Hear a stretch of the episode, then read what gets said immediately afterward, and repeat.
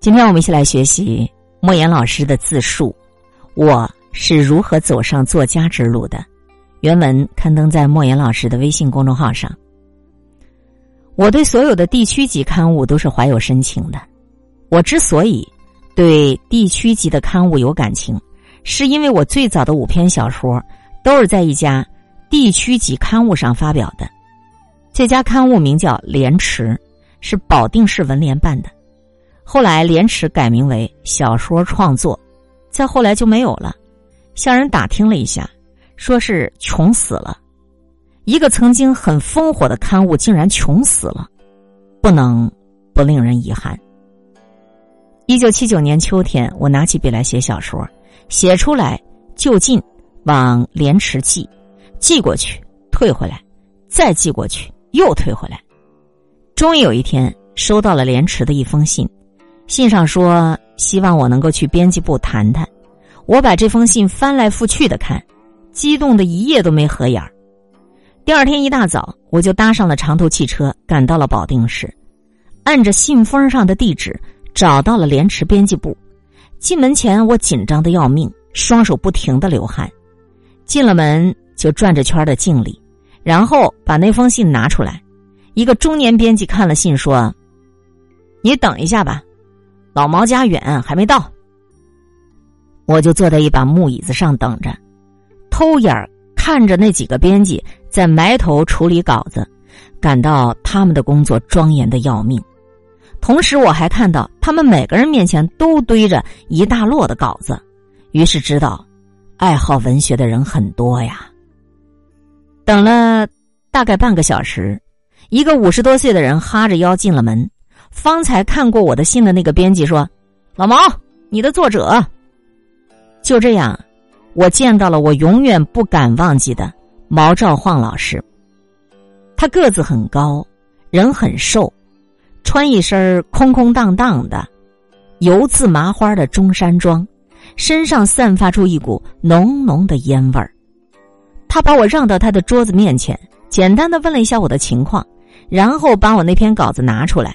说，稿子有一定基础，希望我能拿回去改一改。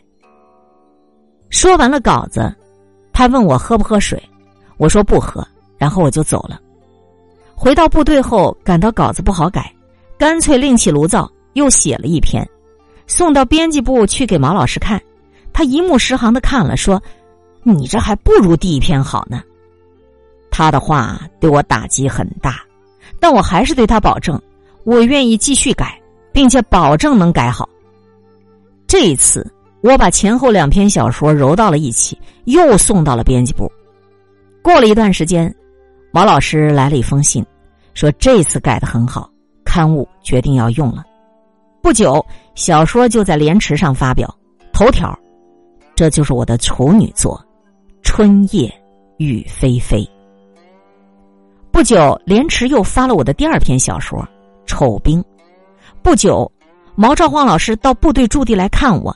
他说：“想不到离城里这样远，早知道这样远，就不让我跑来跑去的送稿子了。”他牙齿不好，还有胃病，吃了很少一点饭。饭后，我跟一个战友陪着他在山间闲走。我的战友说：“这山上出产上水石。”他说：“他对养花养草很感兴趣，也喜欢养石头。”又一次进城的时候，我就背去了两块大石头，足足有四十斤。下了汽车一打听，才知道毛老师住的地方在南郊。那个时候保定还是个很落后的地方，郊区也不通车。我背着两块大石头走了十几里路，总算是找到了他的家。他家住在六楼，我背着石头哼哧哼哧的爬上去，敲开了门。他一看我背了那么大两块石头。有些恼火，说：“谁让你往这儿背这样大的石头？其实我只要拳头大的那么一小块石头就行了。”今天会遇见什么人，会发生什么事，都有各种意想不到的可能性。分享传播有力量的文字，亲近感受真善美的观点和态度。空中和你相互勉励，保持微笑、淡定、从容的好心态。